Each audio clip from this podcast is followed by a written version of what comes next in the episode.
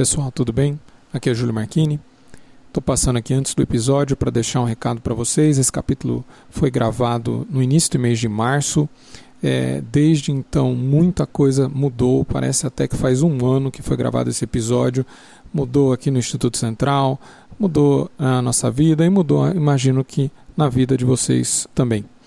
Tá? Então, vocês vão ver que o episódio não faz menção a toda a pandemia, mas acho que as reflexões são válidas. É, eu apresento vários feedbacks que vêm sendo enviados para o podcast. Acho que isso aí ficou legal também. É, e é isso. É, bom episódio. Este é 15 minutos, uma conversa rápida sobre momentos críticos do atendimento no pronto-socorro. Este é o podcast da Residência de Medicina de Emergência do Hospital das Clínicas da Faculdade de Medicina da USP. Este é o episódio 45 e é patrocinado pelo curso de Medicina de Emergência. Conheça mais no link www.emergenciausp.com.br/curso. Eu sou o Dr. Júlio Marchini e este episódio são reflexões sobre a segunda temporada de episódios. Tá? Não temos convidados, não temos matérias nesse episódio.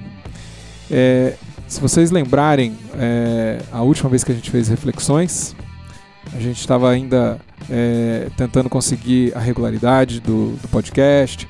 É, a gente tinha dificuldade, às vezes, de, de ter é, gravações. É, e eu acho que esse objetivo a gente cumpriu muito bem. A gente está desde o dia 15 de março liberando um episódio a cada duas semanas, a cada é, sempre sai, né, de sexta-feira de manhã é, para vocês poderem ouvir durante todo o final de semana. Olha que divertido. É, e, e é, com exceção de uma outra vez que teve alguma dificuldade de soltar o episódio né, no dia correto, as gravações estavam todas feitas é, e é, o conteúdo estava todo preparado para ser disponibilizado é, sempre no dia correto. A gente conseguiu ter em vários momentos do ano aí vários é, episódios gravados com uma boa antecedência, conseguindo manter toda essa regularidade. Inclusive, a gente conseguiu é, fazer vários é, podcasts sobre momentos é, que eram importantes sair naquele momento. Né? Então, a gente teve hipotermia, que a gente fez logo depois que a gente teve dois casos de, de hipotermia aqui no pronto-socorro, que saiu dia 2 de julho, com o, o nosso então R3 Pedro Barbieri, né, que agora já terminou a residência. Um, a gente fez agora Coronavírus, que saiu duas semanas atrás.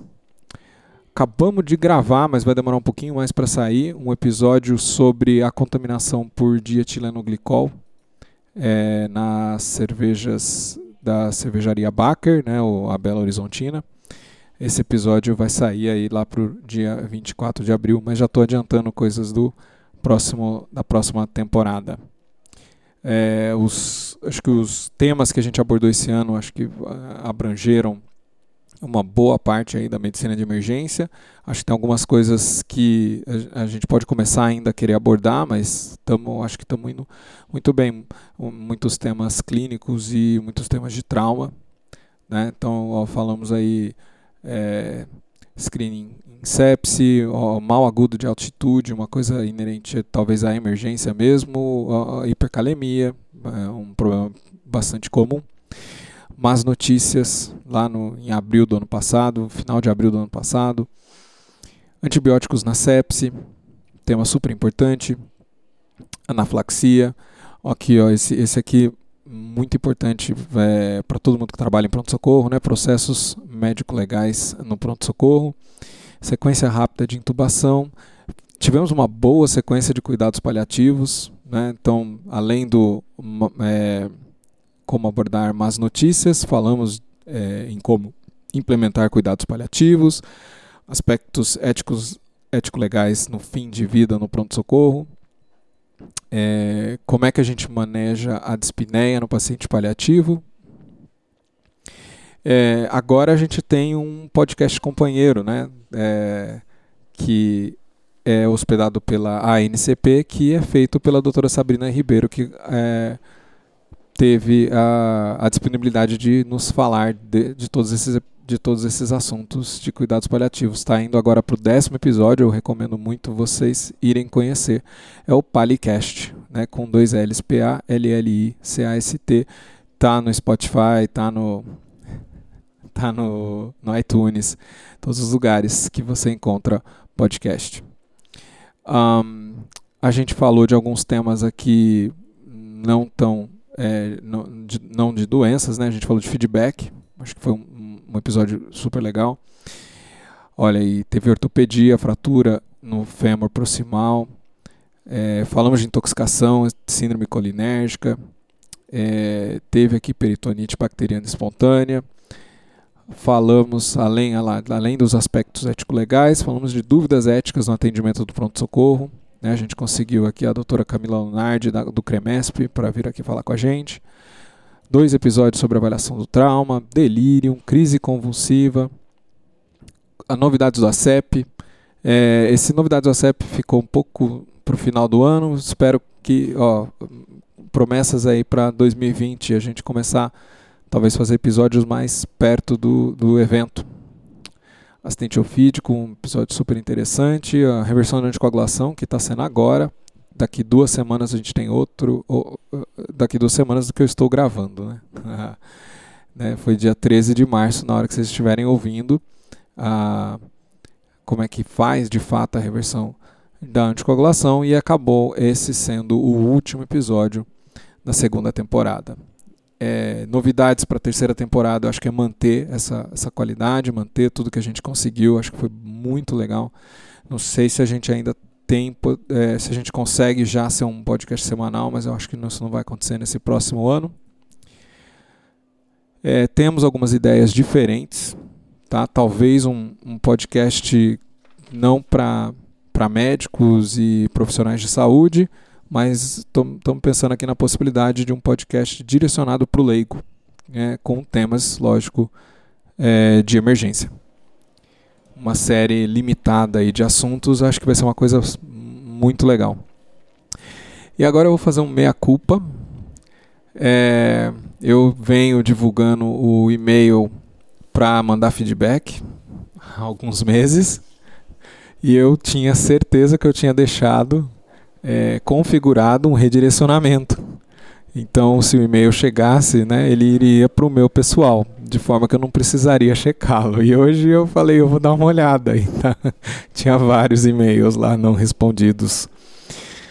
Peço desculpas aí a todo mundo que é, Peço desculpas a todo mundo que mandou mensagens e, e achou que ficou sem respostas, né? Então até vou ler alguns desses alguns desses e-mails aqui agora, tá? Na ordem que eles chegaram, né? Então tem Juliano Frimino que mandou e-mail. É, eu vou ler aqui o que ele falou. Né? Tem mensagens muito legais aqui, né? Então ele falou o seguinte: é, recentemente estou trabalhando em um setor de emergência, Hospital Público de São Paulo. Gostei muito do podcast e temas abordados. Parabéns pelo trabalho e tempo do podcast, muito válido também, bem aproveitado. É, o Juliano ele pede mais referências, tá? Vamos, vamos tentar se esmerar em colocar mais referências. Então, isso, as referências, se a gente colocar, ficam nas notas do show. Eu sei que quem ouve pelo Spotify isso não aparece, mas isso faz parte do formato do podcast. Então, é, você pode inclusive também dar uma olhada nas notas do show. Você pode buscar elas no nosso site, o www.emergenciaus.com.br tem lá no nosso blog uma entrada para cada episódio e, e, lá você consegue ver as notas do show. Se você ouve podcast por outros é, aplicativos de, é, de podcast mesmo, a nota do show aparece na tua tela. Então é super prático. E nós vamos tentar então nesse terceiro ano colocar mais é, informações. A gente vem colocando, tá? Então esse reversão de anticoagulação que a gente liberou agora sexta passada tem lá é, dados sobre os, é, os anticoagulantes orais é, diretos. Tem a meia-vida, a porcentagem de metabolização é, renal e hepática, é, então são coisas interessantes. A gente teve uma outra mensagem aqui, Leonardo Câmara. É, meu nome é Leonardo Câmara, sou aluno do curso de Medicina da Faculdade de Medicina de Ribeirão Preto da USP e vi esse e-mail primeiramente para parabenizar como ouvinte esse maravilhoso podcast. Eu devorei os episódios durante meu estágio de emergência no quinto ano, de tão bons que eles são. Os temas são bem escolhidos, convidados também, as discussões são muito bem conduzidas, apresentando informações e conclusões relevantes. É, o estágio e o podcast foram inclusive reveladores quanto ao processo de escolha de uma futura especialidade, ou seja, cogito a especialidade em emergência. E ele sugere alguns assuntos: suporte básico de vida, suporte avançado de vida e pesquisas sobre compressão, compressão torácica na parada cardíaca. Leonardo, muito obrigado pelas suas sugestões. Vamos, a gente vai anotando aqui todas essas sugestões e vamos tentar conseguir fazer esses episódios é, no nesse próximo ano. Tem a mensagem aqui do Júnior Santos. É, hoje troquei o que normalmente escuto no carro, no caminho para o plantão, pelo podcast Cuidados Paliativos. Sou enfermeiro coordenador de uma UTI em Fortaleza e esse tema é nossa rotina. Parabéns pela abordagem do assunto e pelos novos conceitos. Até compartilhei nos nossos grupos para que todos possam escutar. Júnior, muito obrigado de estar é, compartilhando o nosso trabalho e a gente fica bem contente com isso. E eu tenho certeza que a doutora Sabrina também. É, tem aqui Jéssica Marques. Ela conta que sou clínica geral, formada há apenas 11 meses, trabalho em um pronto-socorro na minha cidade. Adoro ouvir o 15 minutos. Já perdi as contas de quantas as vezes o podcast me ajudou a determinar uma conduta na emergências.